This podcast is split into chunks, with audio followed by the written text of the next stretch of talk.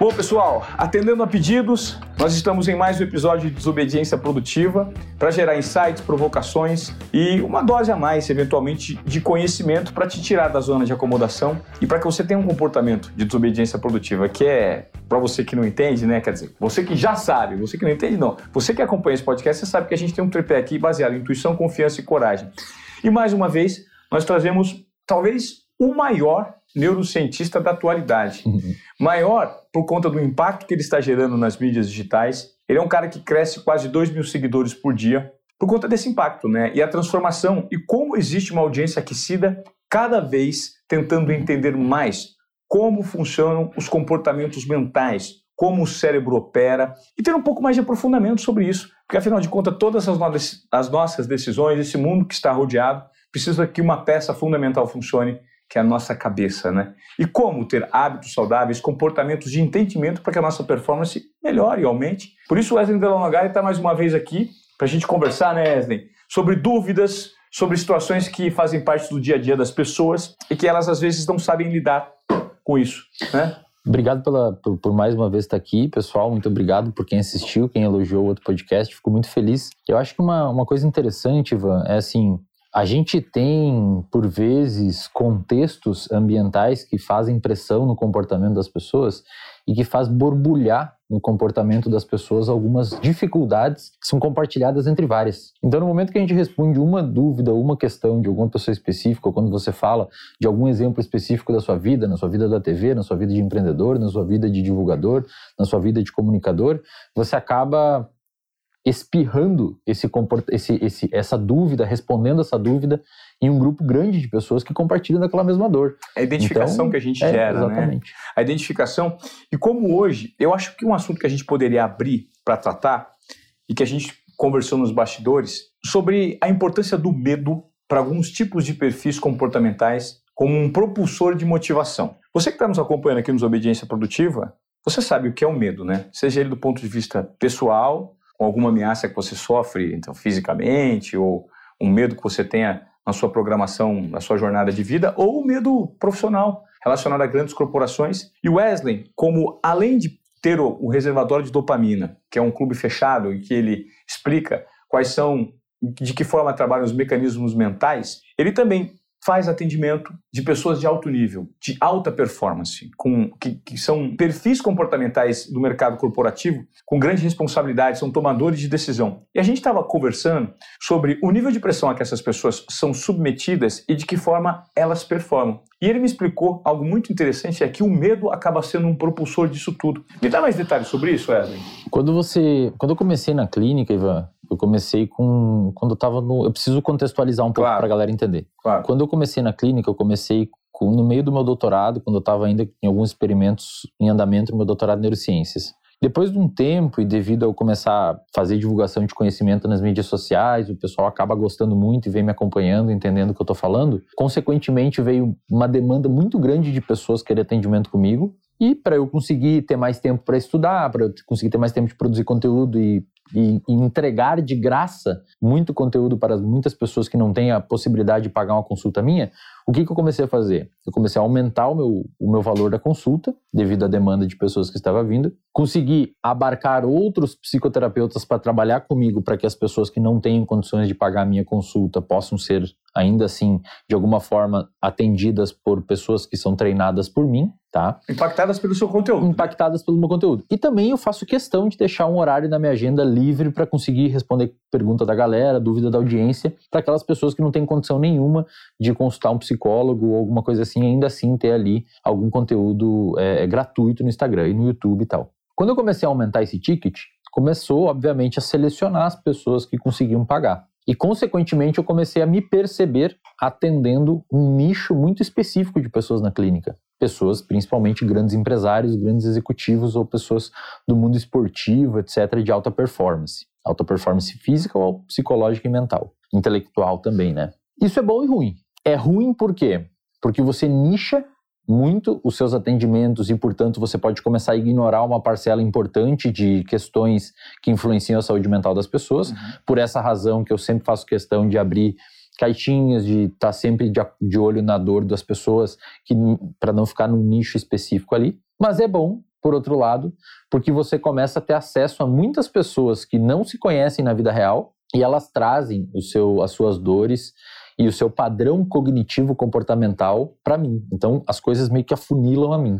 Então tem 20 grandes pessoas que performam bastante em diversas áreas, em ambientes distintos, e essas 20 pessoas conversam comigo, por exemplo, sobre as suas dores, as suas preocupações, ou muitas vezes chegam pessoas hoje fazer terapia, que é uma coisa que eu gosto muito de falar, que quando a gente difunde muito neurociência e, e, e terapia cognitivo-comportamental, vem muitas pessoas que não têm um diagnóstico, que estão ali só para prevenir a existência de um diagnóstico no futuro. Então isso é muito bacana. O que eu comecei a perceber? Foi meio que sem querer, é verdade, no início. Eu comecei a perceber que essas pessoas que procuram, é, é, essas pessoas de alta performance que procuram, é, é me procuram para atendimento, para organizar algum parâmetro específico da vida, eu comecei a perceber que essas pessoas têm um padrão, e principalmente um padrão específico no que diz respeito à interpretação e à resposta ao medo. Então, o que eu comecei a perceber? Que todos, todas as pessoas de alta performance que eu atendi até hoje, e alta performance, entenda, cognitiva, intelectual, psicológica,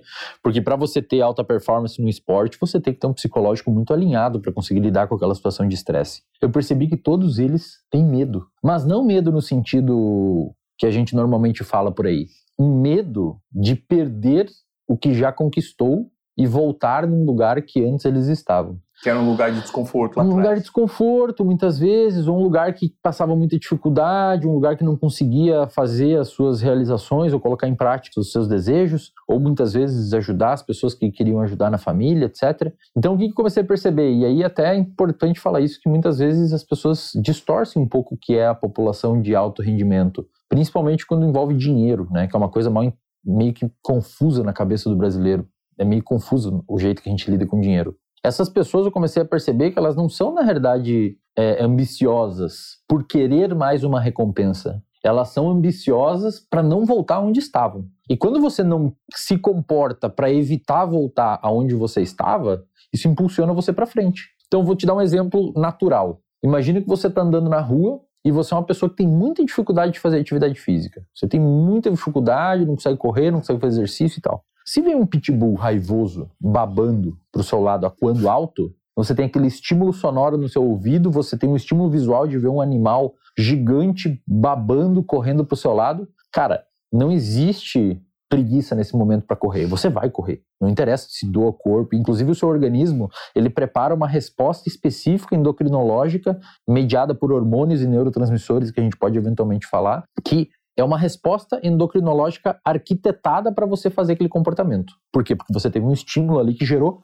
medo em você. Essas pessoas de alta performance têm mais ou menos essa resposta em um nível mais baixo. Claro que elas não têm taquicardia sempre que tem que tomar uma decisão ou, ou, ou um estresse bizarro, mas são pessoas motivadas pelo medo. Então a pessoa não é motivada em fazer, em alcançar e alcançar e alcançar. Ela é motivada por não voltar onde ela estava. Isso, Ivan, e aí me, me interrompe se as minhas conversas, se eu falo demais. É, quando a gente olha neurobiologicamente, a motivação, na verdade, a dopamina, que é o neurotransmissor envolvido com motivação e não prazer, muita gente acha que é prazer, é motivação. É motivação. Motivação. Dopamina da motivação para buscar o prazer. Só que aí tem uma coisa na dopamina que muitas pessoas não, não, não entendem quando vão estudar sobre dopamina. A dopamina, ela, ela existe para gerar motivação para você buscar uma recompensa então eu digo para você que você está com muita fome agora, muita fome. Você é um caçador-coletor lá na savana africana morrendo de fome. Eu falo para você, tem um pé de laranja depois daquele rio. Cara, a sua dopamina vai subir para você buscar a recompensa que é a laranja. Ah, ela acontece previamente. Previamente. Sempre previamente, isso tem bons estudos demonstrando, sempre previamente. Quando você comeu a laranja, já nem tem dopamina no seu cérebro. Ela aumenta para você buscar a laranja, tá? Só que a dopamina aumenta numa outra situação. Se não existiu o pé de laranja, mas existiu um rio e tiver um leão correndo atrás de você, a dopamina aumenta para você cruzar o rio também. Então não existe uma recompensa lá na frente, mas você está fugindo de um, de um perigo. E isso faz a dopamina aumentar. Então, dopamina e, portanto, motivação existem dois cenários: para você buscar uma recompensa e para você fugir de um perigo. Na minha experiência clínica, atendendo essa população, a dopamina deles aumenta na segunda situação, para fugir de um perigo. Então, eles não querem perder o que construíram. Não necessariamente eles querem mais por ser ambicioso. Claro que muitos é os dois. Mas o que eu tenho visto, e isso é muito curioso, me impactou bastante, porque muitas vezes a gente acha, pô, o cara é ambicioso, ele já tem 5 milhões na conta e quer 10. Não é que ele quer 10, ele não quer ter dois. E para não ter dois, ele garante que não vai ter dois buscando o décimo. Isso estimula a performance, né? Estimula a performance. Então, essas pessoas de alta performance, cara, eu falo isso abertamente, sou muito criticado muitas vezes, mas aí, quando você está, de certa forma, numa linha de frente em algum assunto, as pessoas, ora, te gostam do que você fala, ora, batem no que você está falando. E eu, eu, entendo que faz parte do game isso, de, de apanhar um pouco de alguns grupos. Eu acredito, com base no que eu já estudei sobre neurociência e comportamento, que se você analisar um histórico de comportamento de um grupo específico de pessoas, você consegue explicar por A mais B o porquê que aquelas pessoas se comportam daquela forma e o que, que levou elas a se comportar daquela forma e, portanto, em algum grau você consegue modelar isso em outra pessoa. Ótimo, esse é um assunto super Você entende o que eu quis dizer? Perfeito. Tanto que a próxima pergunta está baseada nisso. Ou seja, por meio de o agrupamento de pessoas com o mesmo nível de comportamento e de resultados, você pode, eventualmente, montar um algoritmo ou uma fórmula ou né, uma equação que faz com que esses comportamentos eventualmente possam ser replicáveis? É Exato. É basicamente isso? Pensa assim, ó, quando você vai treinar um atleta de fisiculturismo ou de, de endurance, um triatleta, um maratonista, alguma coisa assim. O que, que você faz? Você procura um treinador que já fez isso com outros organismos. Perfeito. Então ele sabe qual é a frequência cardíaca que esse organismo tem que operar num determinado período e quais os nutrientes tem que estar dentro desse organismo, quanto tempo você fala assim, ó, para um treinador experiente de triatlon, triatlon, nada pedala e corre, é bizarro, um negócio que não é fácil de fazer. Você fala para um treinador experiente de triatlon, eu corro hoje 10 quilômetros e quero começar no triatlon. Quando que eu vou conseguir fazer um Ironman, que é a prova de triatlon mais difícil lá, o Ironman completo? Um treinador experiente, ele consegue te falar exatamente, mais ou menos, à luz ali das, do, seu contexto, quanto tempo de treino você vai ter que ter para conseguir fazer aquilo. Ou seja, ele tem um protocolo que ele já fez em outras pessoas num contexto semelhante ao teu. Ele vai perguntar: você tem como ter um nutricionista? Você tem como comer? E você tem X horas por dia para treinar? Tenho. Então, daqui dois anos você consegue. Ele tem um protocolo de como executar aquela alta performance no esporte você consegue fazer, de certa forma, algo muito parecido com o comportamento de pessoas dentro de uma empresa, por exemplo. Se você souber exatamente a quais que a gente chama de reforçadores ou seja, o que, que reforça o comportamento da pessoa, o que, que, ela, o que, que ela é dinheiro, é, é, é ócio, a pessoa precisa reconhecimento, ela precisa ter liberdade e autonomia, o que, que sensibiliza essa pessoa específica?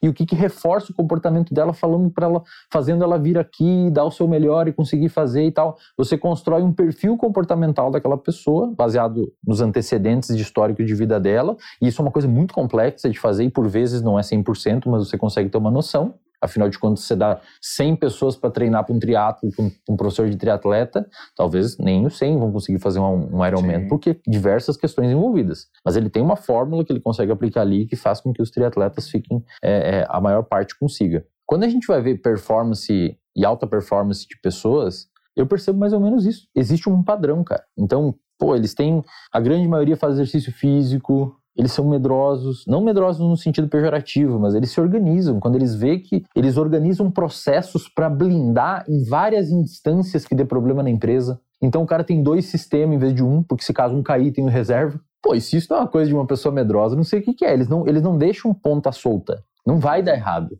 Eu atendo muita gente da área digital hoje, de não digital de mídia, mas é, digital de internet, que trabalha com softwares e startups e tal. Cara, os caras têm, às vezes, três bancos de dados para não perder, se caso caia a luz num, não sei o que, para não perder os dados. Os caras se blindam. E se você for ver o histórico de empresas que deu certo, muito provavelmente esses a existência desses comportamentos de medo foi o que selecionou essas empresas que continuaram existindo. Porque aquele cara que não botou dois sistemas e deixou um, quando caiu a luz, ele perdeu todos os dados e perdeu acionistas, perdeu investidores e a empresa quebrou. Então, esse perfil e esse comportamento de medo por vezes pode ser o que pode ser um preditivo, inclusive, de que a empresa vai, vai talvez dar certo. Claro que a gente não tem esses dados e tal, mas é uma coisa que eventualmente daria para fazer.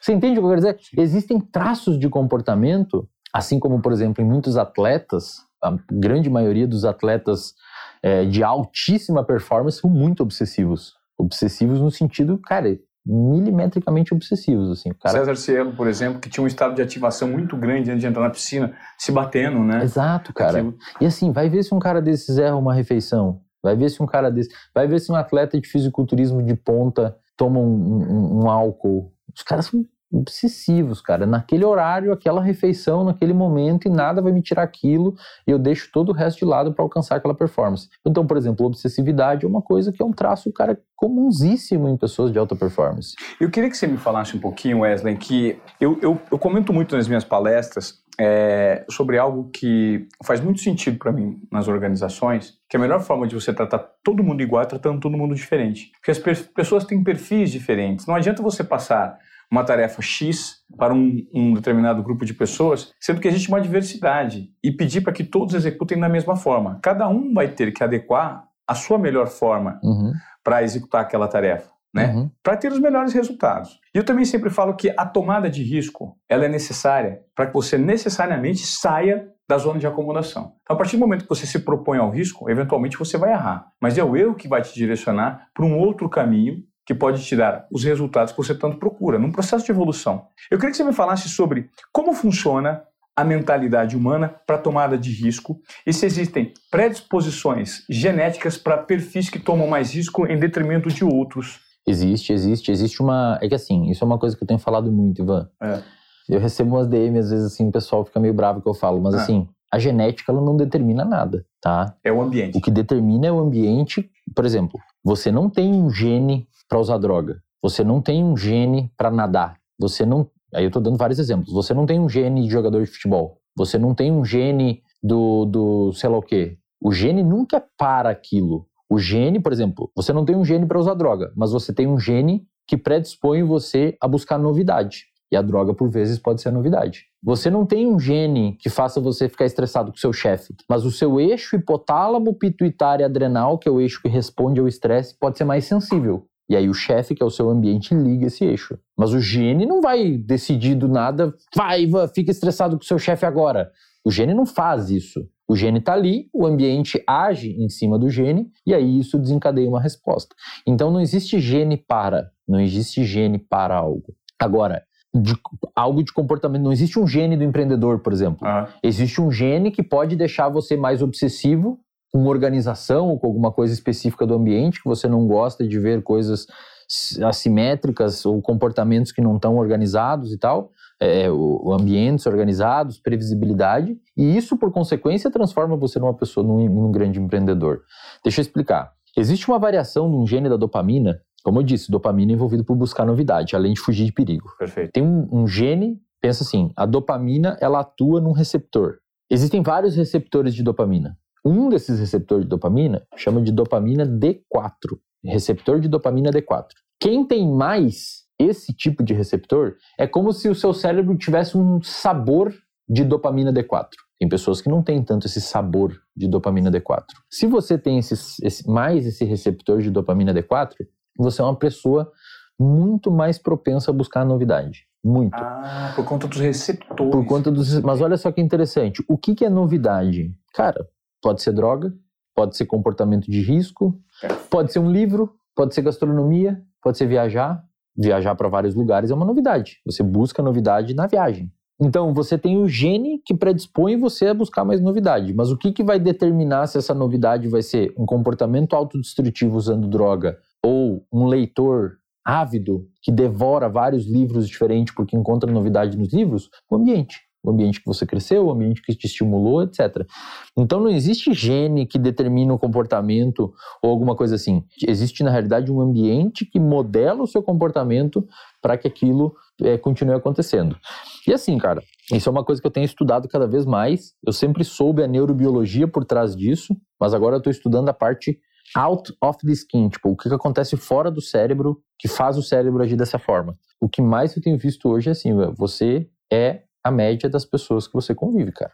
Isso se reafirma, né? Cara, Cada vez mais. E assim, eu, eu, eu, eu descobri isso antes de descobrir, porque um psicólogo, ele normalmente faz qual caminho? Ele estuda lá na graduação psicologia, por exemplo, psicologia comportamental, psicologia cognitiva comportamental, aprende uma série de autores, uma série de termos, e depois ele vai na neurociência ver como que isso funciona no cérebro. Eu estou fazendo o caminho inverso. Eu aprendi o que funciona no cérebro e agora estou aprendendo outros tipos de, de, de, aplicabilidade. de, de aplicabilidade prática de comportamento. E a batata, cara, em qualquer nível que você vai olhar de perto, os estudos miram para essa parte. Você é a média das pessoas que você convive. Não existe. Não tem como não ser.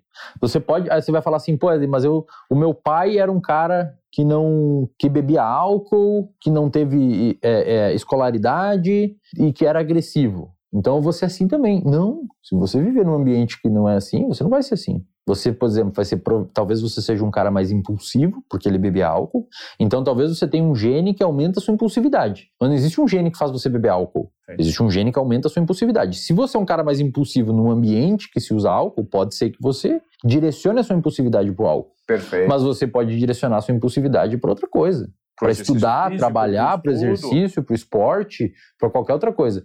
Então, o gene não é para, o que modela isso é o comportamento.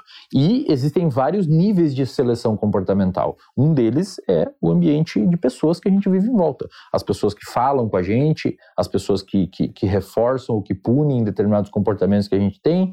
Então, cara, quer fazer uma pessoa é, ser auto altamente produtiva e uma pessoa de alta performance, joga ela desde pequenininha no meio de uma galera de alta performance que aquilo vai ser natural para ela. Se você cresce no meio, às vezes eu atendo uns pacientes que têm filho pequeno e eu, por curiosidade, assim, meio que pergunto, para ver essa influência ambiental, eu fico perguntando, ah, pessoa que faz dieta, exercício, atletas. Não, meu filho também, toda manhã ele come uma maçã, ovos e tal. E às vezes você atende outro tipo de pessoas que têm sobrepeso, sedentarismo, um ambiente totalmente diferente. Eu, como é que é seu filho? odeia fruta, não come fruta nem não sei mais o que fazer com ele, ele não come fruta. Mas claro, os pais não comem fruta, a criança nunca viu. Criança aprende por imitar. Um dos primeiros mecanismos de aprendizado que a gente tem é imitar. Você vê a pessoa fazendo aquilo, você faz igual coloca um, uma criança no lado de um, de um adulto e pede para o adulto quebrar um coco numa pedra, a criança vai começar a bater o coco também. Ela nem sabe o que significa aquilo, mas ela está imitando. Então, eu fico surpreso de eventualmente os pais achar que quem é da onde que a criança ia tirar o estímulo para comer uma fruta se ela não vê no ambiente ninguém comendo fruta. É muito, é muito curioso o que você está me falando. Do nada vai vir uma é, ideia. É muito curioso o que você está me falando, porque isso revela cada vez mais o peso da nossa herança cultural nas atitudes Demais, cara. e dos a cultura, a, a cultura é uma das formas de modelar o comportamento de uma pessoa. Por exemplo, se você é um cara que nasceu na República Democrática do Congo, que é um lugar onde o estupro é cultural, você tem a tendência de reproduzir esse comportamento. Na República Democrática, né? ah, é, lá é uma arma de guerra, cara. O estupro é uma arma de guerra lá. É, é demarcação de território. Quase todas as mulheres foram estupradas, quase todos os homens foram estuprados no Congo. É uma arma de guerra, é uma ferramenta. E pessoas que nascem lá e não têm noção do que, de que existem outras coisas em volta, aquele comportamento entra neles e eles têm uma tendência maior de repetir aquilo porque é uma coisa por imitação e por diversos tipos de seleção de comportamento. Então a cultura é uma das primeiras coisas que, que ajudam a modelar o seu comportamento porque o seu pai e a sua mãe em casa faz aquilo, entendeu? E você aprendeu aquilo por osmose. É, você... É, é. Agora eu tenho uma pergunta interessante para te fazer, então. Eu não sei se eu estou me fazendo... Sim. É muita coisa. Não, não, não. não. Tô, você está se fazendo, pelo menos para mim, está sendo muito evidente, muito claro. Eu tenho uma pergunta para fazer para ele sobre comunicação, mas antes disso, eu queria te fazer uma pergunta que é super interessante, que a gente fala, poxa, Muitas vezes você é vítima, inclusive, dessa herança cultural que você recebe, principalmente no seu ambiente familiar, e repete hábitos e costumes muito, assim, como você mesmo disse, uhum. no Congo, o estupro é algo estimulado, uhum. então as uhum. pessoas tendem a, a, repetir isso como se fosse algo normal. Isso não é algo bacana. Uhum. Como que o cérebro humano consegue trabalhar na transformação desses hábitos enraizados pela cultura organizacional. Quais são os mecanismos que a gente pode ter, assim, os pontos de alerta para a gente mexer em algo que possa eventualmente estar muito errado, né, e transformar esses hábitos? Dentro de uma empresa? Pode ser dentro de uma empresa, até no comportamento familiar, porque eu acho que no comportamento familiar talvez seja a principal dor das pessoas, sabe, Eslen? Poxa, você acaba replicando o que seu pai e sua mãe faziam e é muito equivocado na criação dos filhos, uhum, né? Uhum. A gente tem a tendência a repetir como os nossos pais, aquela música da Elis Regina, como os nossos pais, né? Ó, eu não vejo uma forma, Ivan, e às vezes essas minhas falas podem parecer, para algumas pessoas, isso pode ser um pouco desagradável, mas eu, eu, eu preciso informá-los. Eu não posso falar só o que vocês querem ouvir, mas claro. vocês precisam ouvir. Claro. Eu não vejo uma forma de uma pessoa alterar um comportamento sem que ela tenha acesso prévio a uma informação de que existe outros tipos de comportamento. Então, o seu comportamento hoje, cara, E eu, eu falei isso, inclusive, num podcast esses dias, deu um, explodiu no YouTube um corte lá que, que o pessoal comentou bastante. O seu comportamento hoje, ele é muito mais modulado, eu diria que até 100%, pelo ambiente que você vive do que por você mesmo. Vou dar um exemplo. Se você entra numa sala quente, digamos que você está num lugar e você entrou numa sala quente, começou a ficar muito calor nessa sala e você pediu para ligar o ar-condicionado para alguém, para a temperatura ficar mais gostosa na sala. O fato de você ter verbalizado, solicitado, ter tido o comportamento de falar ali pra, e pedir para alguém ligar o ar-condicionado, não, na minha opinião, cara, por incrível que pareça, não foi decisão sua. Um núcleo lá do seu hipotálamo, lá no centro do seu cérebro, detectou uma temperatura muito elevada, isso começou a causar desconforto, liberar dopamina no seu na sua área tegmentar ventral, que informou os núcleos emocionais e o córtex pré-frontal, fazendo você ter como reflexo comportamental pedir para ligar o ar-condicionado. Porque em outras vezes na sua vida você ligou o ar-condicionado e aquele desconforto passou. Então foi um reforço. Quando você quando tá calor e você liga o ar-condicionado, você é reforçado a voltar a ter esse comportamento lá na frente. Por que eu estou falando tudo isso? Porque a forma que você se comporta hoje, cara, ela é consequência do ambiente que você vive. Ah, e é a consciência do ambiente que você vive e talvez não consciência do ambiente, não, consequência que, do ambiente que você viveu. Não, também, com certeza, consequência do ambiente que você viveu. Então, mas Só que... do momento predomina sobre o que você viveu? Exemplo, a minha pergunta é baseada no seguinte sentido. Vamos supor, eu preciso romper com ciclos viciosos de comportamento, né, que eu herdei da minha família. Vamos supor, o meu pai tinha um hábito de beber demais. Então eu cresci achando que beber demais era muito legal. Uhum. E numa conduta repetitiva de comportamento, beber demais fazia parte da normalidade, uhum. era comum, uhum. era inclusive interessante, porque era, era, um, era um ritual, né? Era um ritual, então era muito interessante. Então, beber demais, apesar de ser nocivo para o corpo, e a gente tem esse entendimento, não é legal. Mas eu mudei esse comportamento porque a partir do momento que eu me apropriei de informações suficientes e tive, eu acho, um nível de expansão de consciência para romper com o hábito de. Mas é que, é, é, que essas informações que você está falando, eu tive um nível de. Eu obtive informações suficientes para romper o vício. É. Essas informações que você obteve é ambiente. Ah. Você teve acesso a um ambiente verbal de alguém falando com você que modulou seu comportamento. Perfeito. Se você não tem isso, cara, você não muda. Por quê? Porque o seu comportamento era, estava sendo reforçado pela existência daquele hábito. Você, você teve que. Ter... Você me falou isso, inclusive, assim: quando você teve essa mudança, provavelmente você estava convivendo com pessoas que não tinham esse hábito, certo? Exato. E ao fato de você estar nesse ambiente, isso reforçou seu comportamento. É, exato. Né, isso, isso começou a. Você come... Primeiro que não tinha os estímulos ali disponíveis a todo momento. Segundo, que por vezes as pessoas que você começou a conviver que não fazem consumo de álcool podem achar desagradável consumir álcool em excesso. Uhum. Então, o seu comportamento, de certa forma, ele não é reforçado, você não está sendo reforçado a beber. E aí você acaba diminuindo a existência desse comportamento e esse hábito acaba, acaba saindo dali. Só que tem um problema. Quer dizer, um problema não, é uma... depende. Como eu digo, tudo depende, cara. Não existe vista, né? problema. Né? Existe contexto. A circuitaria que fez você ter vontade de usar álcool ou que fez você usar álcool lá atrás, ela continua existindo. Então, se em algum momento você se expor a esse tipo de estímulo em esse ambiente de novo, volta. Perfeito. Vício, eu sempre digo pra galera, qualquer dependência comportamental ou química é crônico. Uhum. Tem um estudo bem interessante que os caras fizeram que você pega um camundongo e você vicia ele numa substância tipo álcool ou cocaína, alguma substância muito dopaminérgica. Sim. Você fica dois anos sem apresentar aquela droga pro animal, e detalhe, um camundongo vive dois anos e meio. Uhum. Então, dois anos para um camundongo seria 70 anos para um humano. Perfeito. Uma vida toda, literalmente, para o animal sem apresentar ele a droga. Depois você apresenta a droga, ele volta, ele quer aquilo como se tivesse, não tivesse existido esses dois anos sem a droga. Então, dependência química é uma doença crônica. Aquele comportamento, ele foi tão reforçado por muito tempo que os, os circuitos cerebrais envolvidos com a aquisição daquele, daquele comportamento e aquele vício, eles estão ali latentes, só esperando que o ambiente ligue eles de novo. E aí existe uma outra questão. Você meio que pode reaproveitar esses circuitos de impulsividade com álcool em outros contextos, como, por exemplo, exercício físico. Uma coisa extremamente comum, Ivan, é, é pegar um... Né? É. Canalização para hábitos positivos. Pensa assim, ó, é um, é um substrato neurológico que está ali, que ele vai ser usado, vai ser reaproveitado pelo seu cérebro em outro contexto. Então, o mecanismo comportamental que quando você apresenta, é um mecanismo neurológico que quando você apresenta um outro contexto aquele mecanismo, ele é reaproveitado. O que, que é muito comum? Pessoas que têm problemas de dependência química, principalmente, se transformarem em, em atletas amadores, maratonistas, meio maratonistas, nadadores, vão para musculação, que é o que a galera sempre fala. A musculação me tirou, me salvou do vício. Eu não digo isso. Eu digo, eu digo na realidade que você na realidade está usando os seus circuitos em outro lugar, em outro ambiente. Então os circuitos, os circuitos, um cara que eu gosto muito de citar é o David Goggins, que era um cara com sobrepeso, obesidade, sedentário, e hoje ele é o único americano que se formou nos Rangers e nos SEALs, Nossa. lá nos Estados Unidos. E hoje ele é ultramaratonista, corre ah, 100 milhas. você me contou essa da última, fé, verdade. E olha só, cara, o mesmo. Não, não existe um neurotransmissor novo que o cérebro dele criou. Ah, vamos criar aqui o neurotransmissor Ivan Moré. É um novo neurotransmissor que o cérebro, uma genética nova. É o mesmo cérebro, só que está operando, aqueles mesmos circuitos estão operando na, em um outro lugar. É tipo você ter uma Ferrari que estava andando numa estrada de chão, batido, e agora está andando na, no asfalto. É o mesmo mecanismo em ambientes diferentes.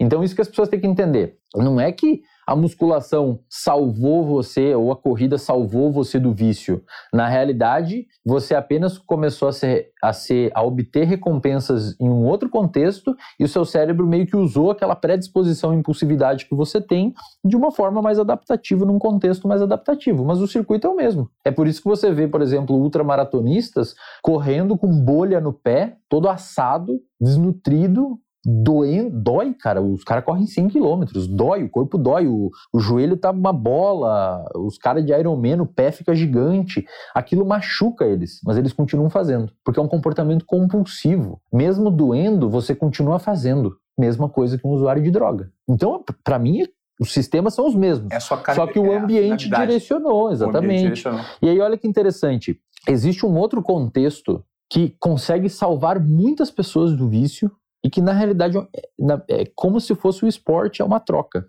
é religião. Perfeito. A religião é uma reutilização daqueles sistemas pré-estabelecidos em hábitos ruins, agora em hábito bom. Você vai a um lugar, você é reforçado lá, as pessoas falam que você está muito bem, que você está bonito, você usa as mesmas roupas, faz os mesmos cumprimentos, você tá, as pessoas lá reforçam, conversam com você, escutam você. Então, no, no, no, no ambiente maléfico e deletério que você tinha do vício, você falava ninguém te ouvia, então você começou a parar de falar, porque ninguém te escuta. Então o seu comportamento não foi reforçado. Quando você vai na igreja, as pessoas te escutam, ficam olhando no seu olho, então socialmente você é aceito. Isso aumenta a probabilidade de você voltar lá. Então, eu sei que é difícil para algumas pessoas ouvir isso, mas não é que a religião salvou você do vício, você apenas trocou. Você Perfeito. direcionou o mesmo sistema operando num ambiente distinto.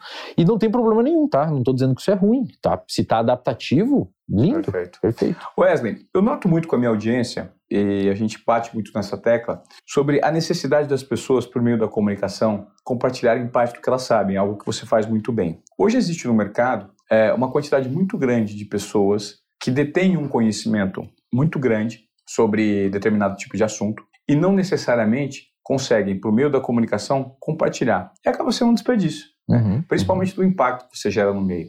Isso está muito vinculado ao medo de você falar em público. É, uma pesquisa realizada em 2015 nos Estados Unidos, com 3 mil pessoas, apontou que a maioria, ou seja, 41%, nomearam qual que é o maior medo que vocês têm. E o medo de falar em público apareceu como, inclusive, um medo maior do que o medo da morte. Porque quando você fala em público, você coloca todo o seu capital social em risco construído durante toda uma vida, durante toda uma jornada. E nós somos, né, na nossa linha evolutiva, seres sociais que dependem, nós somos dependentes da aprovação do meio, necessariamente. Ninguém vive sozinho e está pouco se lixando.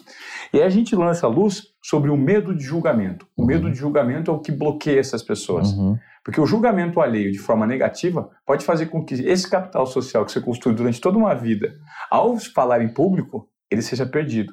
Aí muitas pessoas, pô, no Japão, muitas pessoas se suicidam, né? Grandes executivos que cometem erros, são descobertos e tal. Então a vergonha é tão grande que as pessoas preferem morrer. Então isso a gente interpreta também por uma situação de falar em público. Muitas pessoas têm medo de falar em público. Eu tenho várias ferramentas que eu aplico para as pessoas para tentarem acabar com esse medo. E a primeira delas é você dar o primeiro passo. Né? Então, você tem medo de dar uma palestra? Vamos falar então 15 segundos, 30 segundos, eventualmente, para um público, para você mesmo, para duas, três uhum, pessoas, uhum, e analisar uhum, uhum. que você pode. Né? Uhum. Não é tão complicado e tão complexo assim.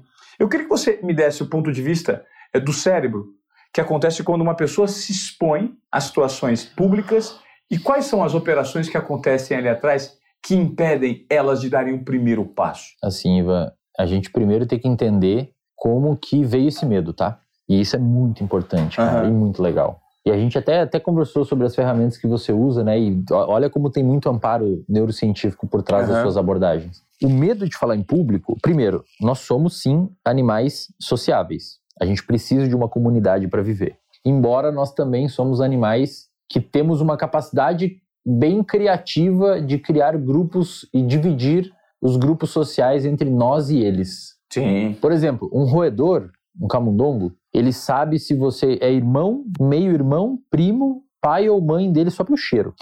Ele cheira e identifica se você é do grupo dele ou não. Nossa. Ou se você é um invasor. A gente não consegue fazer isso, cheirando as pessoas. Não. A gente tem a capacidade de atribuir o quão parente alguém é de nós, o quão familiar alguém é de nós, por meio das nossas capacidades intelectivas, cognitivas.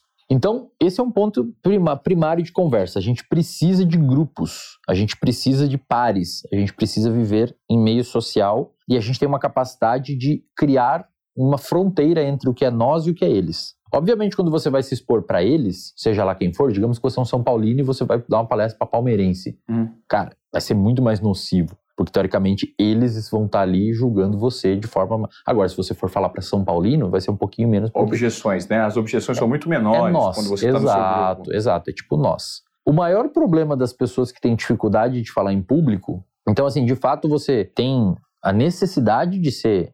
de viver em sociedade.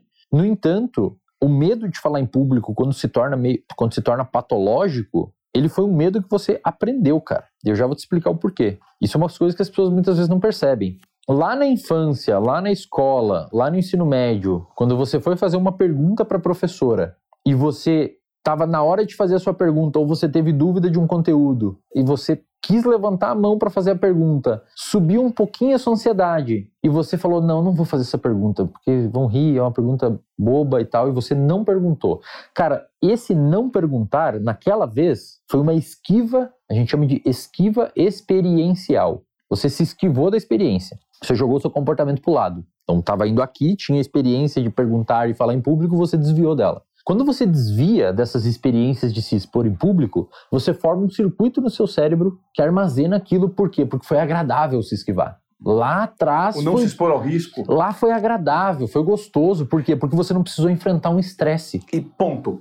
Só fazer uma, uma, uma, um contraponto rápido. E o oposto também é verdade. Quando você teve a vontade de fazer a pergunta, enfrentou aquela ansiedade, aquele medo e deu certo, o você, resultado foi você, positivo. No outro dia você pergunta de novo. Você tem um estímulo. A sua professora falou assim: pô, parabéns pela pergunta, muito legal a discussão que você levantou. Cara, no outro dia você não vê a hora de chegar à aula para perguntar de novo, porque é reforçar o seu comportamento. Perfeito. Só que aí que tá. Você se esquivar também é reforçador, porque você tirou um, um perigo da sua frente. Então, a partir de agora, você formou um circuito no seu cérebro que vai reforçar a esquiva depois de novo. Então, você não teve um problema de, de lidar com aquele estresse ou aquela ansiedade, você tirou ele de jogo isso reforça o seu comportamento, já que você se livrou daquilo, reforça o seu comportamento de continuar se esquivando. Então, da próxima vez que tiver a possibilidade de falar em público, você já tem um circuitinho fraquinho ainda no seu cérebro, bem pequenininho, um circuito bem pequenininho, que vai ligar lá. Então, frente começou a aumentar a ansiedade, você lembra, não, mas da outra vez eu fiz isso daqui e foi agradável, então vou fazer de novo. E, cara, aí você começa a se esquivar. E você vira um mestre em se esquivar em falar em público.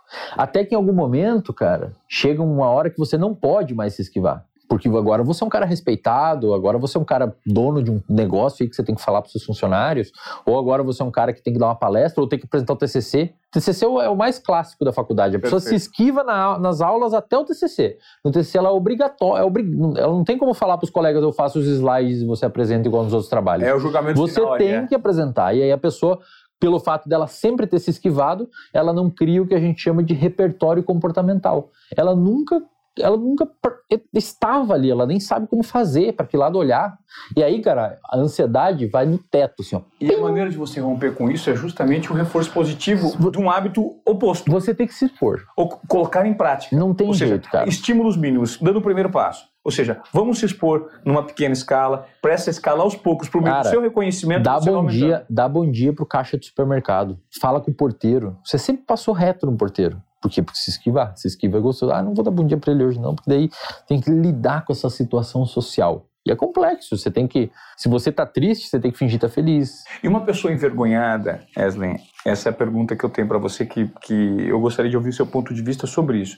Uma pessoa que tem isso, é, esse comportamento repetitivo durante toda uma jornada de vida, é possível que ela mude 100% a partir de novos estímulos ou sempre ela vai preservar esses circuitos pré-estabelecidos na cabeça? Vamos supor que o meio passe a ser um meio super estimulante agora para que ela passe a falar em público e para que ela passe a deixar de ter essa vergonha, ser o centro das atenções, porque o meio vai fomentar. E existe um treino nisso.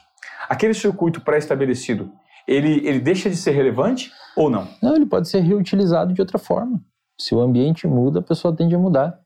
É claro que as experiências passadas é, é, é, vão influenciar o comportamento dela, mas agora vão influenciar num contexto diferente. Então, por exemplo, uma pessoa que muitas vezes foi sempre muito agressiva, no bairro, na adolescência, etc. Então, ela tem um comportamento de ser agressivo. Aí ela virou policial. Agora, o comportamento dela vai continuar sendo agressivo.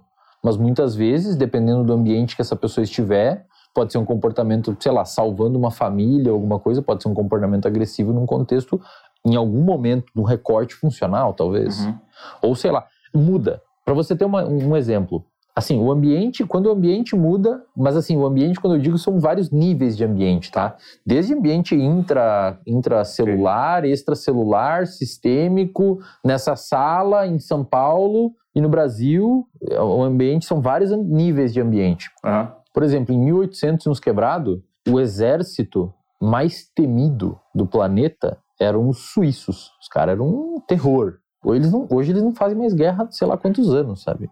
Inclusive, se bota exército suíço, os caras hoje tem até uma foto que a galera tira sarro, eles estão pelados na neve correndo, porque não tem o que eles fazer, não tem guerra. Sim. Então, mudou o ambiente, mudou o contexto, muda o comportamento das pessoas. Uma pessoa que sempre foi, é, é, digamos assim, disfuncional a vida toda e se formou circuitos de disfuncionalidade, se você muda o ambiente que essa pessoa está vivendo e os estímulos que ela está recebendo, o cérebro é plástico. O cérebro vai se moldar aquilo que você está oferecendo para ela. Então você consegue mudar.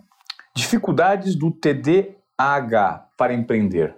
O TDAH ele, ele, ele gera dificuldades para a execução de, de tarefas, é, basicamente ou não? Cara, depende, porque assim o TDAH ele é, ele é conhecido como um transtorno do neurodesenvolvimento. Então a pessoa desde pequenininha apresenta problemas. É difícil o TDAH, cara, porque o nome é ruim. O nome que deram é, não é um nome útil, porque deram o nome de transtorno de déficit de atenção. Déficit de atenção. Mas o TDAH ele não tem déficit de atenção, ele tem excesso de atenção. A atenção dele tem em todo lugar. Então ele teria déficit de sustentar a atenção num lugar. Talvez esse fosse um nome mais útil.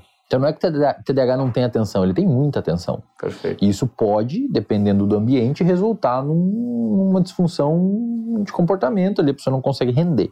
Ou rende demais. Ou rende demais. Michael Phelps talvez seja Michael um exemplo. Phelps seja um exemplo. Ele tem TDAH e ele fala nos livros dele que a água era o lugar que acalmava ele. Então ele queria sempre estar na água. Pra você ter uma noção, Ivan, o córtex pré-frontal, que é a região que está atrás da testa aqui, em pacientes com TDAH tem uma redução da dopamina, da sinalização dopaminérgica. Isso implica em duas coisas. Primeiro, o córtex pré-frontal é o que faz o gerenciamento da atenção. Então, de fato, ele, ele, ele não consegue botar a atenção num só lugar, porque digamos que essa área está com pouca gasolina, ela não está funcionando direito. E segundo, se você está com pouca gasolina nessa região que monitora a atenção, que organiza a atenção, essa região também freia o seu comportamento. Então é a região que inibe o seu comportamento. É por isso que muitos pacientes com TDA, com déficit de atenção, têm hiperatividade, porque tem pouca dopamina no freio do cérebro. Então por isso que a, a parte dos pacientes com TDA tem TDAH, que é transtorno, déficit de atenção e hiperatividade. Então você vai ter ali na sua frente, cara, um, uma pessoa com uma atenção muito difusa. É como se a atenção de um, paciente com TDAH fosse um tiro de 12 espalha chumbinho para todo lado. Uhum. E uma atenção de uma pessoa sem TDAH saudável, com ciclo circadiano organizado, sono em dia, tudo bonitinho, fosse como um sniper. Ele consegue prestar atenção no livro e nada em volta. O paciente com TDAH, ele tem como se fosse um tiro de 12. Então ele está lendo o livro, mas ele tá o celular vibrou, deu um barulho na rua, ele joga atenção em todo lugar. Qual que é o mecanismo de, de tratamento? Psicofarmacológico, por meio de medicamentos que aumentam a dopamina no córtex pré-frontal e comportamental. Então ele tem que entender o ambiente, ali construir um ambiente que favoreça a atenção dele ficar, ficar ok. Empresa, aí que tá. Se o paciente com TDAH constrói, consegue construir uma rotina de trabalho que se encaixe às demandas atencionais dele, a forma com que, ele, com, com que a atenção dele funciona, ele vai ter um uma performance tão boa quanto, se não melhor, que uma pessoa sem Que é exatamente o que a gente também pode falar sobre o Michael Phelps. O tipo de exercício ou de modalidade que ele escolheu para performance é o que favorecia uma característica dele. exato, é, exato, é a, exato, é exato, exato. E assim, eu diria que se o Michael Phelps tivesse, tivesse talvez praticando um esporte que precisasse gerenciar várias coisas, talvez ele não ia ser, tipo, talvez vôlei. Se ele fosse um quarterback, por exemplo, talvez não ia americano, funcionar, que ele tivesse cara. que jogar. Talvez não ia funcionar. Posso fazer só um adendo? Uhum. Que é importante? Pessoal, a prevalência de TDAH na população brasileira é 3 a 5%. Então, a cada 100 pessoas, 3 a 5 tem TDAH. Se você tem problema de atenção e você acha que é TDAH, toma cuidado, porque pode não ser. Você pode estar dormindo mal, você pode estar se alimentando mal, pode ser uma série de outros fatores não TDAH. Então, antes de tirar qualquer conclusão baseada nos sintomas que você está lendo na internet, procura ajuda de um profissional para te ajudar, porque e principalmente não toma medicamento sem indicação de um psiquiatra, porque por vezes você não tem TDAH. Wesley, a gente está vivendo um momento em que se evidencia muito a saúde mental das pessoas num período pós-pandemia, né? Uhum. Ansiedade, depressão. Situações comportamentais que eram evidentes ficaram muito mais evidentes no pós-pandemia, né? E a gente vive também uma aceleração muito grande num período de transformação da sociedade, que as pessoas não se sentem com tempo o suficiente para executar as próprias tarefas, para dar conta das demandas que existem em torno de si. Como hoje tentar lidar com essas dores que são inerentes a muitas pessoas, né? Por exemplo, a ansiedade. Muitas pessoas estão me perguntando aqui sobre ansiedade. Como lidar com a ansiedade? Essa pergunta foi inclusive da Lefu, uhum. né, que é minha parceira aqui no podcast, em tudo que a gente está construindo.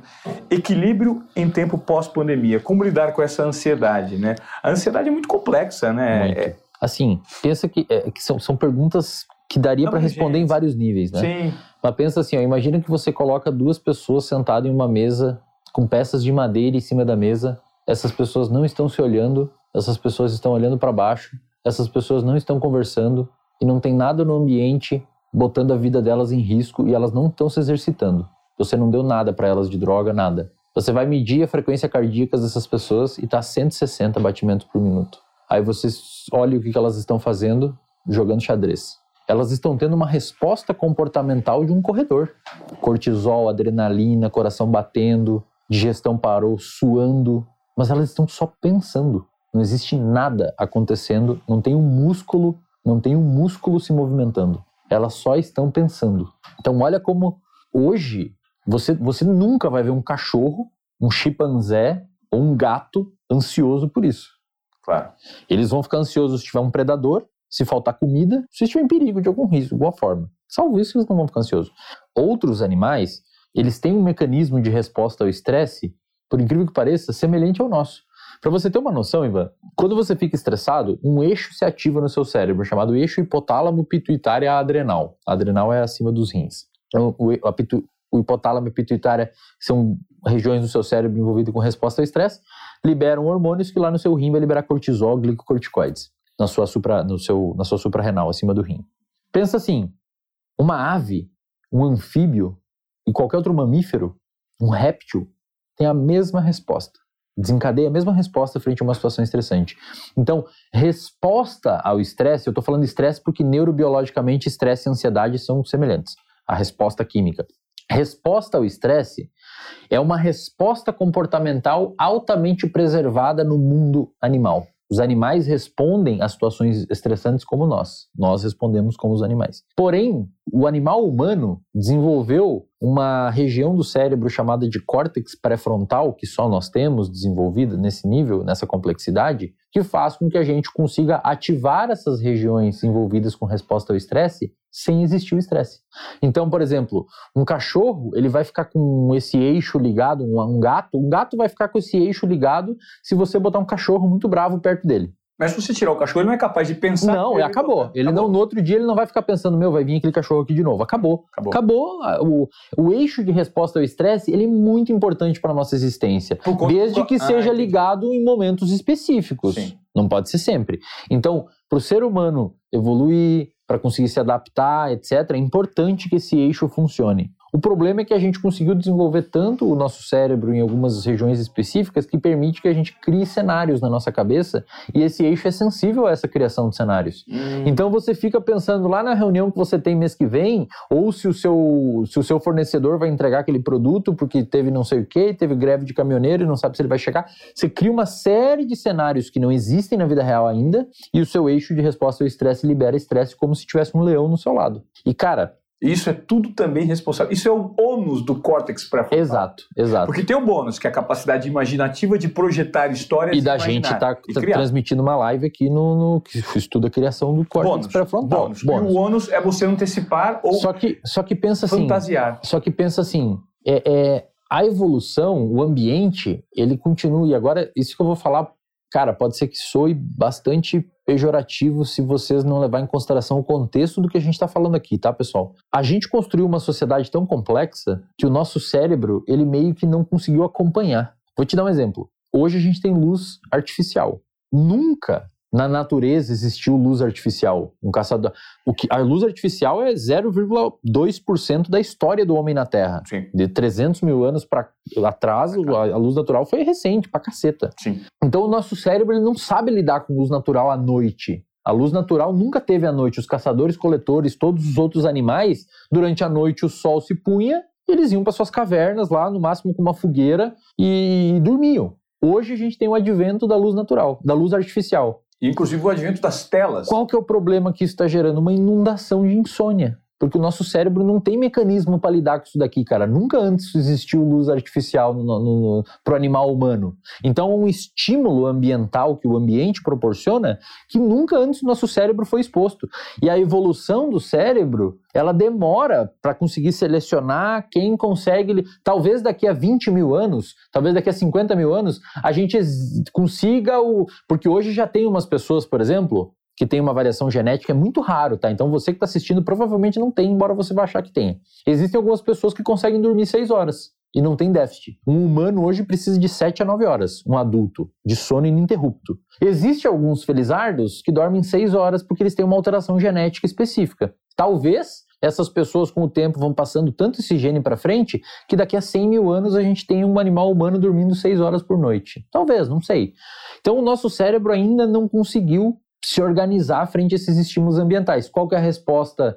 A seleção natural está atuando, as pessoas estão dormindo mal, eventualmente morre porque o cara dormiu mal pra caceta, de noite foi dirigir um carro no outro dia se acidentou. O fato dele ter dormido mal levou ele a se acidentar e, portanto, ele não vai passar esse, esse comportamento de dormir mal para frente de alguma forma. Olha que... que ah. deixa, deixa, eu só concluir, senão minha cabeça vai explodir aqui com esses bagulhos. é, pensa assim, ó um dos circuitos que a gente não tem desenvolvido para lidar com o ambiente que a gente vive hoje é o circuito do sono. Perfeito. Ou seja, o ambiente está engolindo isso. A gente não foi criado para ter luz artificial à noite nos nossos olhos.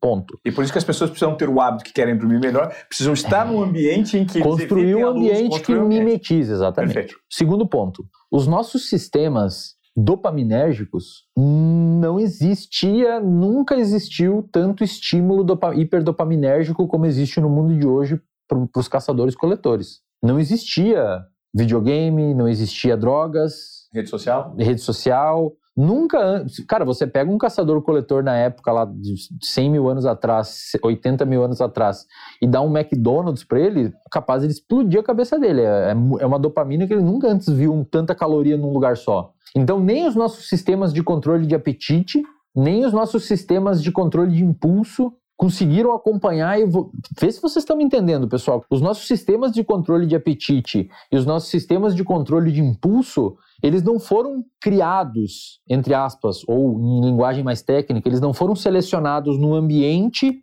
que tivesse tantos estímulos hiperdopaminérgicos do ponto de vista alimentar ou do ponto de vista comportamental como a gente tem hoje. Qual que é o resultado prático disso? Uma inundação de depressão e uma inundação de obesidade. A ansiedade é um dos principais fatores de risco para o desenvolvimento de depressão. Então, qual que é a resposta de seleção natural frente a esse mundo hiperestimulante? Tem organismos que não aguentam. E esses organismos que não aguentam deprimem. Hum, esses organismos que não aguentam têm cada vez mais um estímulo de não só em situações reais, são situações imaginárias de se transpor.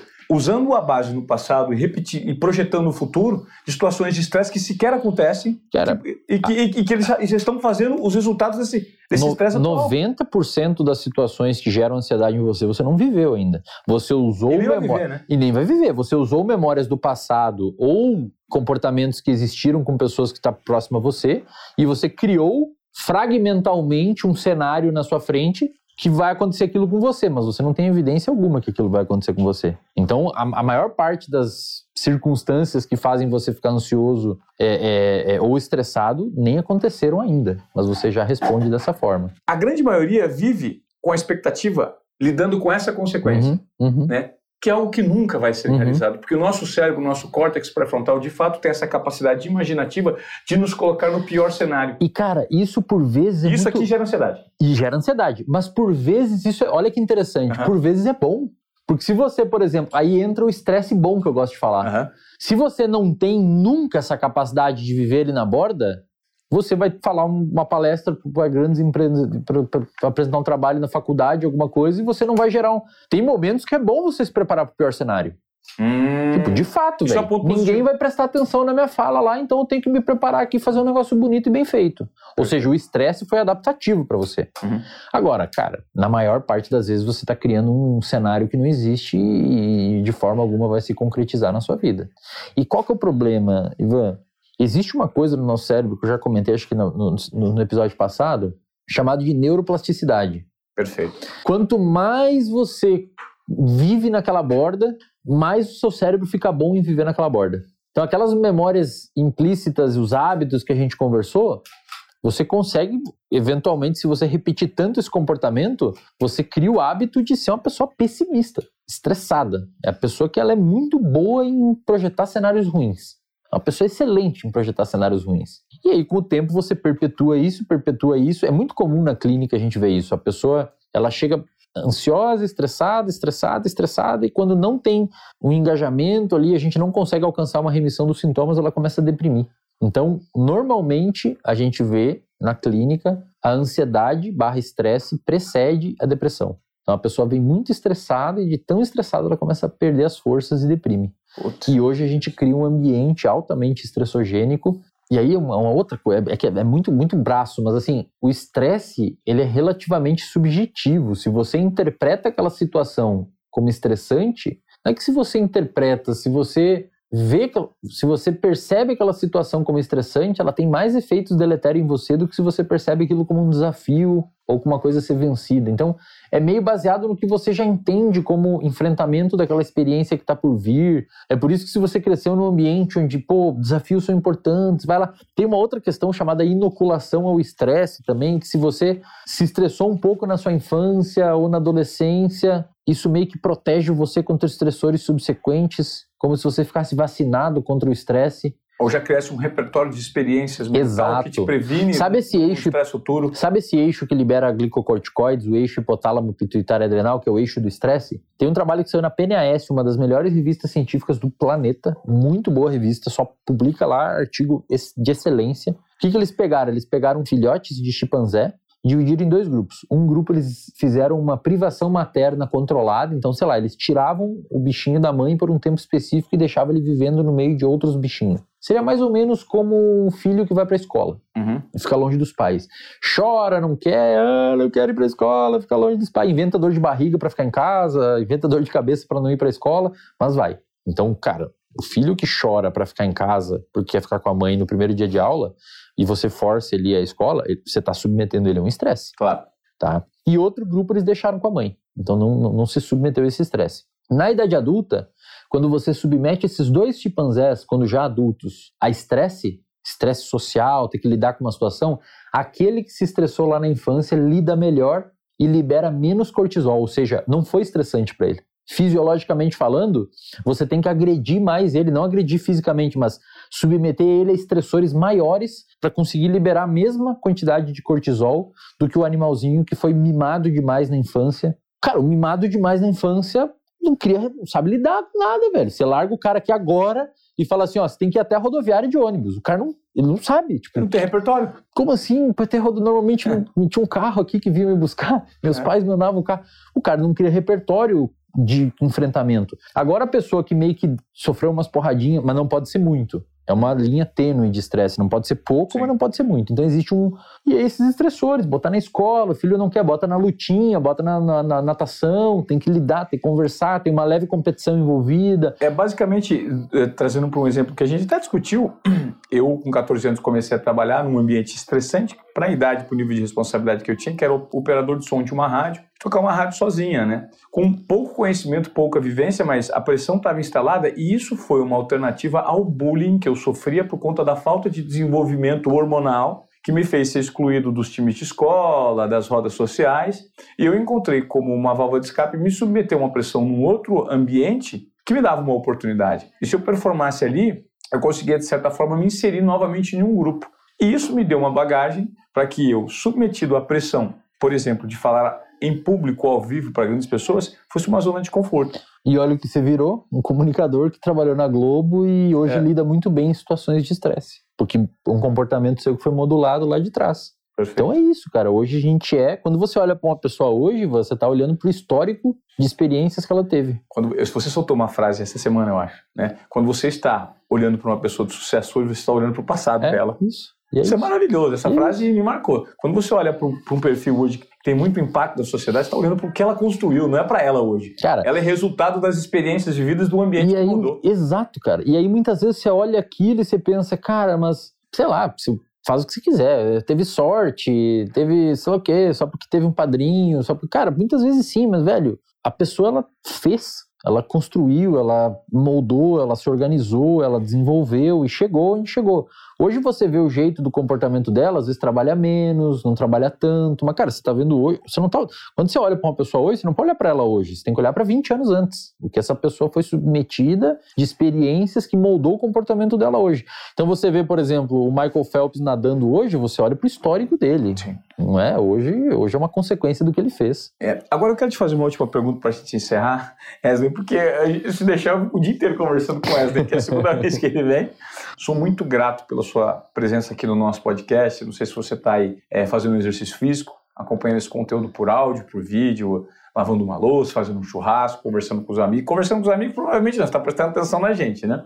Está passeando com o seu cachorro. Obrigado pela sua presença aqui. Eu espero que você compartilhe cada vez mais esse conteúdo, tá? Significa muito para gente. Hoje, muitas pessoas capazes de execução e com uma experiência vivida, às vezes, em algum momento, vivem um momento de questionamento, de uma comunicação interna, de comparação. Nós vivemos hoje num período de extrema comparação por conta da vitrine proporcionada pelas redes sociais. Uhum. E a tendência nas redes sociais é as pessoas compararem sempre é, o bastidor dela, o que a gente vive aqui, as nossas dores, com aquilo que é exposto pelo outro. Só que o outro tem a, o outro tem a tendência a expor o palco dele, uhum. um momento de uhum. sucesso, de superação. Uhum.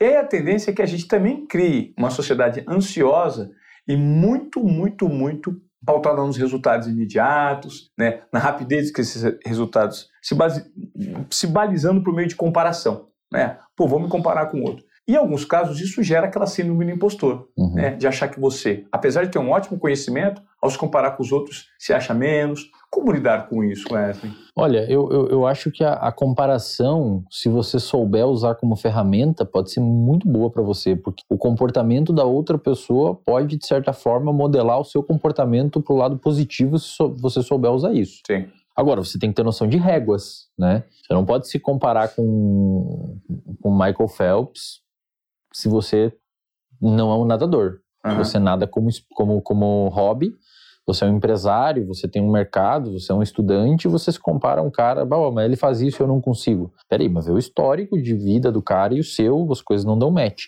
Sim. Mas às vezes é importante você se comparar um pouco para ver até onde você pode eventualmente chegar dentro das proporções corrigidas. Agora, a gente até conversa, né, sobre por que que, por exemplo, eu sempre falo para as pessoas, sou muito transparente com isso, por que que tantas pessoas estão me acompanhando hoje, estão chegando no meu perfil e etc. Cara, eu sou super transparente quanto às minhas questões. Então o pessoal sabe que eu tenho um transtorno, eu tenho um transtorno ciclotímico, eu sou bipolar. Então eu, eu não tenho problema em falar sobre isso nas redes sociais. Eu mostro meu passado, eu fumava, eu bebia pra caramba, tinha sobrepeso, nunca cheguei, nunca fui obeso, mas era tinha uma desproporção de gordura, era sedentário, nunca até o quinto, sexto período da faculdade eu não estudava, cagava para os estudos, achava perda de tempo, reclamava da vida e culpava os outros sem conseguir ler um livro. Então era esse padrão. Reclamão, reclamão, achava que todo mundo estava errado, eu estava certo, mas eu não conseguia lavar minha louça né? direito e não conseguia ler um livro direito. Puta gente boa para reclamar do mundo. Então eu mostro isso pra galera. E aí os caras me mandam um DM, falam: "Caralho, Edwin, velho, você é real, cara. Você é igual eu. E se você conseguiu dar a volta por cima, é, você acaba você é igual eu, uma cara. pro cara que... Então eu não mostro aqui quando eu tô, ah, chego no hotel, deixo uma cartinha no hotel de boas-vindas para mim. Eu mostro isso hoje. Mas ontem eu postei fotos de quando eu estava na graduação, que eu não conseguia comprar granola, estava me fudendo, peguei um livro, li pra caceta, não saía final de semana. Ao contrário do que muitas pessoas e grandes influencers da internet falam assim, não, sei o que, é fácil, você consegue, vai. Eu falo o oposto. Não eu é falo assim, cara, não é fácil. Você vai ter que abrir mão de muita coisa. Na época que eu estava estudando neurociência lá no interior do Rio Grande do Sul, não tinha palco, ninguém me aplaudia. Quando eu entrei no mestrado, eu abri uma live uma vez para 18 pessoas uma vez tinha 12 e outro dia tinha 18. E eu falando, explicando sobre não sei o que, de neurociência e tal. Falei uma hora de live. Depois abri, tinha 30, 50, 100. Ficou um ano com 100. E hoje abre e tem duas mil. Esse dia eu fiz uma live para 3 mil pessoas explicando sobre neurociências. Nossa. Então, assim, não é fácil, cara. E qual foi o primeiro, o grande drive para essa mudança? Essa mudança de comportamento e de foco? Lá atrás? É. Cara, primeiro que eu saí do. Eu mudei de ambiente. Então eu comecei a andar com pessoas que valorizavam o estudo. Esse é o primeiro ponto para você que está nos acompanhando. O ambiente comprovadamente exerce uma influência muito grande nos seus hábitos, nos seus comportamentos. Quer mudar de comportamento, quer ter mais disciplina, se associa a pessoas que têm pensamento similar a esse proposto por você. Inclusive virtual. Então, se você muitas vezes entende que o Instagram está gerando ansiedade em você, toma cuidado das pessoas que você está olhando ali. Porque às vezes você está vivendo num ciclo de ansiedade porque você está acompanhando uma série de pessoas que geram ansiedade em você. E você não percebe. Então você vê lá, pô, a vida da pessoa mil maravilhas, tudo certo, você, pô, sou merda mesmo, não consigo fazer isso. Cara, às vezes aquela pessoa está sendo um estímulo ambiental nocivo para o seu comportamento. Claro. Clique em deixar de seguir. Se de um cara me mandou uma mensagem e falou, pô, você posta a galera que tá lá no RD, todo mundo conseguiu, tô, tô, tá conseguindo fazer, eu não consigo. Então eu falei, cara, se de alguma forma o meu Instagram prejudica ou gera ansiedade em você que não é adaptativa, deixa de seguir. Não tenha isso na sua vida. Vê suas coisas, depois você volta aqui, volta a seguir, vê se mudou alguma coisa. Mas assim, eu sempre digo para as pessoas: você não tem a obrigação de conviver com alguma coisa que faça você sofrer. Você pode tirar isso do jogo e não tem problema nenhum. Seja um pouquinho egoísta nesse aspecto. Então, se você quer eventualmente começar a performar em estudo, em trabalho e tal, conviva com pessoas, siga pessoas que façam isso e que tenham valores que de alguma forma é, influenciem seu comportamento para um lado produtivo. Eu digo, não é fácil. E aí eu não estou dizendo nem de experiência minha, eu estou dizendo experiência de toda essa galera que a gente conversou lá no início, que eu atendo da alta performance. Não existe, salvo um herdeiro ou outro, e ainda assim tiveram que ralar para manter o império, salvo isso, não existe caminho simples. Os caras abrem mão de ver a filha crescer.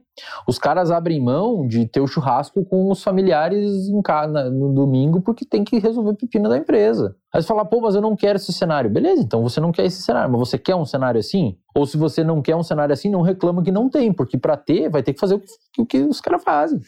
ah, mas eu não quero viver assim, dessa forma. Beleza, mas então não reclama que você não alcançou o que os caras alcançaram, porque eles deram isso, eles, eles trocaram. É. Eu sempre digo pra galera, não é fácil, você vai ter que abrir mão, você tem uma energia psicológica e cognitiva limitada, que ou você vai canalizar muito para um lugar, ou você vai ter que diluir em vários e vai sobrar em alguns. Então hoje a galera, por exemplo, fala assim, pô, você estuda pra caramba e tal. Cara, eu não namoro, a minha família eu vejo uma vez por mês, agora eles se mudaram mais para perto, eu consigo ver com mais frequência. A minha vida hoje é isso: estudar, divulgar neurociência, construir o RD, estudar. Eu quero estudar o máximo possível nesse ano e no próximo ano. Quero aprender tudo sobre comportamento, jogar tudo de, de por 19, 29,90 para as pessoas, para que elas aprendam o máximo possível.